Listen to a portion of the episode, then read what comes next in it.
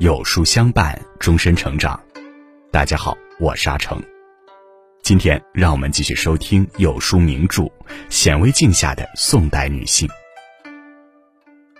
对于结婚生子，我们经常会听到长辈们说：“早点结婚，早点生孩子”之类的话。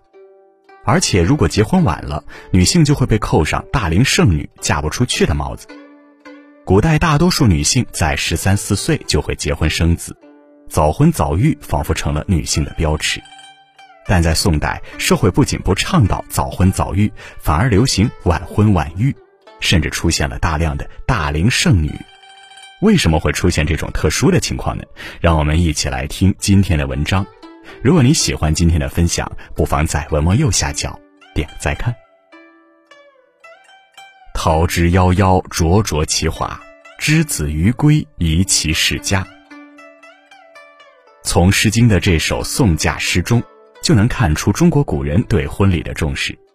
它不仅是人世间美好的象征，也承担了人类文明延续的使命。在我们传统印象中，古人们成婚特别早。的确，在中国的很多封建王朝，对成婚的年龄都有严格规定，女子十四岁就要成婚，一旦过了十六岁就属于晚婚。之所以这样规定，一方面是由于古代人口稀少，为了让国家的经济和人口得以发展，很多国家往往强制婚配，否则父母就要缴纳额外的罚款。就算没有国家强制规定，人们也会尽可能的早婚，因为那时候婴儿存活率特别低，人们只有靠多生孩子才能让自己的血脉延续下去。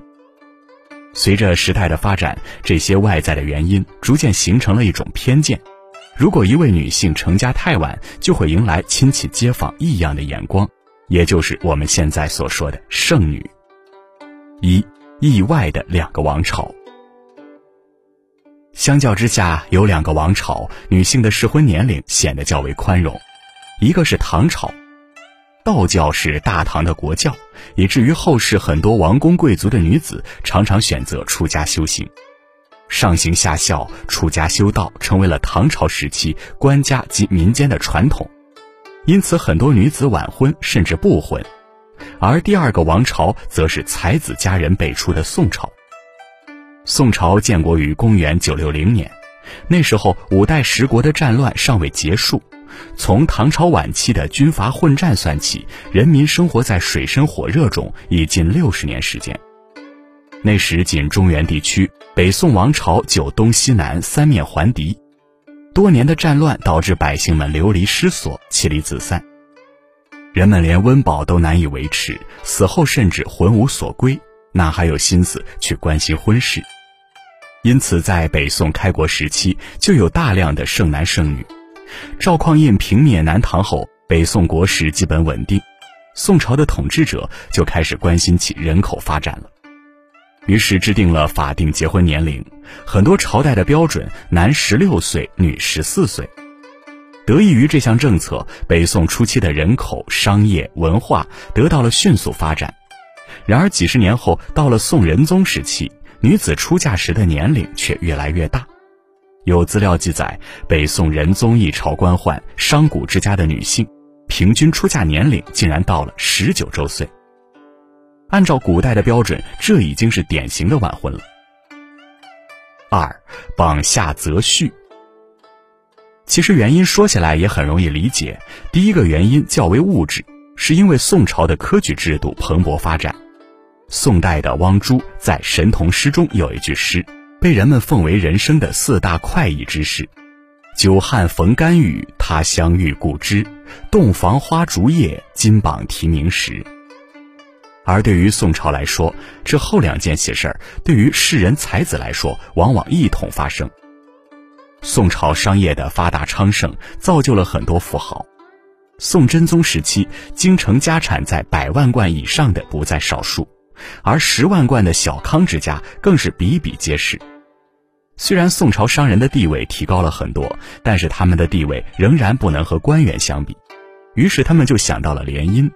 如果女儿能和一位官员结亲，不仅他们的财产能得到保护，将来做生意也会有更多方便之门。那些早已功成名就的大臣，他们是高攀不起的。而那些新晋的权贵，也就是新科进士，却是他们最好的选择。这样的传统发展一段时间后，就形成了榜下择婿的风俗。后来不仅仅是商贾之家参与，有头有脸的世家贵族也参与其中，甚至发展到最后，就不仅仅是择婿，而成了抢婿了。史书中曾记载这样一则趣事：有个考生刚刚被公布进士及第，就被人抢走了。而抢到他的这家主人那是相当兴奋，把自己的女儿以及家庭条件显摆一番，试图说服这位年轻进士成为他的女婿。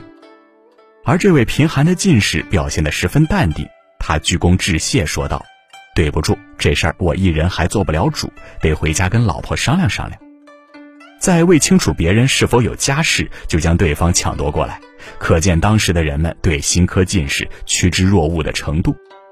更有甚者，一位历经科考、七十三岁、终成正果的名叫韩南老的进士，也有人上门提亲。于是他写了一首诗，嘲讽道：“读尽文书一百担，老来方得一青衫。没人却问余年纪，四十年前三十三。”不仅是家长，很多女孩也从小立志，梦想嫁给这样的乘龙快婿，以至于很多女孩能为此等到二十三十岁才出嫁。甚至终身不婚。三才女的觉醒。然而，除了这种现实的利益，还有一些是女性思想的觉醒。由于宋朝的文化鼎盛，除了个别严苛的家庭，很多女子都或多或少受到些教育，因此宋朝也是才女辈出的年代。比如坊间所传的宋朝四大才女：李清照、朱淑珍、吴淑姬、张玉娘。她们均出自官宦人家，从小就饱读诗书，女性的地位在宋朝有所提高，因此很多才女可以对自己的人生负责，如未遇良人就不愿意出嫁。开明的家长们也很尊重自己女儿的心思，他们在为这样的女子挑选女婿的时候会格外认真，因为他们认为嫁女儿和娶媳妇不一样，娶媳妇后儿子依然在身边。纵然有所闪失，自己还能有所照应；而嫁女儿则不同。且不说那些远嫁的女儿，就算近在咫尺，按照礼节也很难随便探视。即便女儿在夫家受了什么委屈，自己也无能为力。因此，这样的人家挑选女婿的时候，往往更加谨慎，以德才为先，给女儿更多的保障。比如程浩的女儿程氏，自幼聪慧，品格高洁。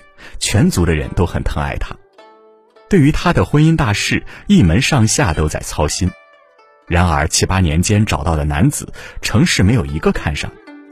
族人们纷纷出来劝阻，说已经很大了，再嫁不出去就会为我们家族蒙羞。然而父亲程颢和叔父程颐却对族人们的言论不以为然，对孩子的决定十分支持，一定要找个配得上自家姑娘的贤者才行。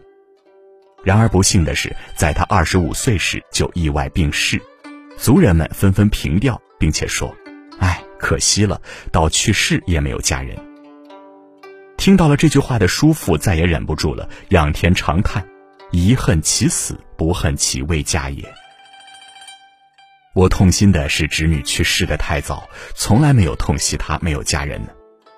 后来，程颐亲自为自己的侄女撰写了墓志铭。并且在上面写了这样一句话：“士虽女子，亦天地中一异人也。苟未遇贤者，而以配世俗常人，是使之报羞辱以莫视。”我的侄女虽然是女子，但却是这天地难得一遇的才女奇人。假如没有遇到一位贤德的男子，就将她许配给平庸世俗之人，那才是让她抱憾而终啊！身处现代的我们，对宋朝有太多的刻板印象。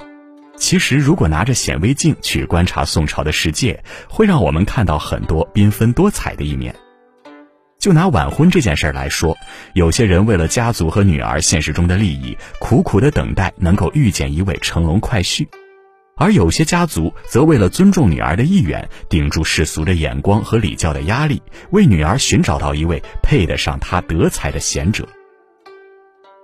远古的宋朝已经过去近千年，所谓的父母之命、媒妁之言早已烟消云散。但是对于婚姻选择的两难，是倾向于物质，还是选择一个与你灵魂契合的人？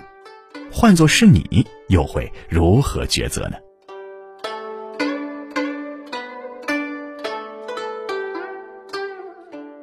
好了，今天的文章就跟大家分享到这里了。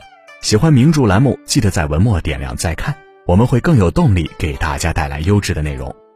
今天有书君想跟您做个小游戏。打开有书公众号，在对话框回复数字一到二十中的任意一个数字，注意是对话框，不是留言区哦。我就会发给您一篇能够代表您今天心情的文章哦，快来试试吧。另外，长按扫描文末二维码，在有书公众号菜单免费领取五十二本好书，每天有主播读给你听，或者下载有书 APP，海量必读好书免费畅听，还会空降大咖免费直播。更多精品内容等您随心挑选哦！显微镜下的宋代女性系列已经结束了，明天诗书藏于心，文采自斐然系列正式连载，记得明天准时来收听哦！我是阿成，我在山东烟台，向您问好。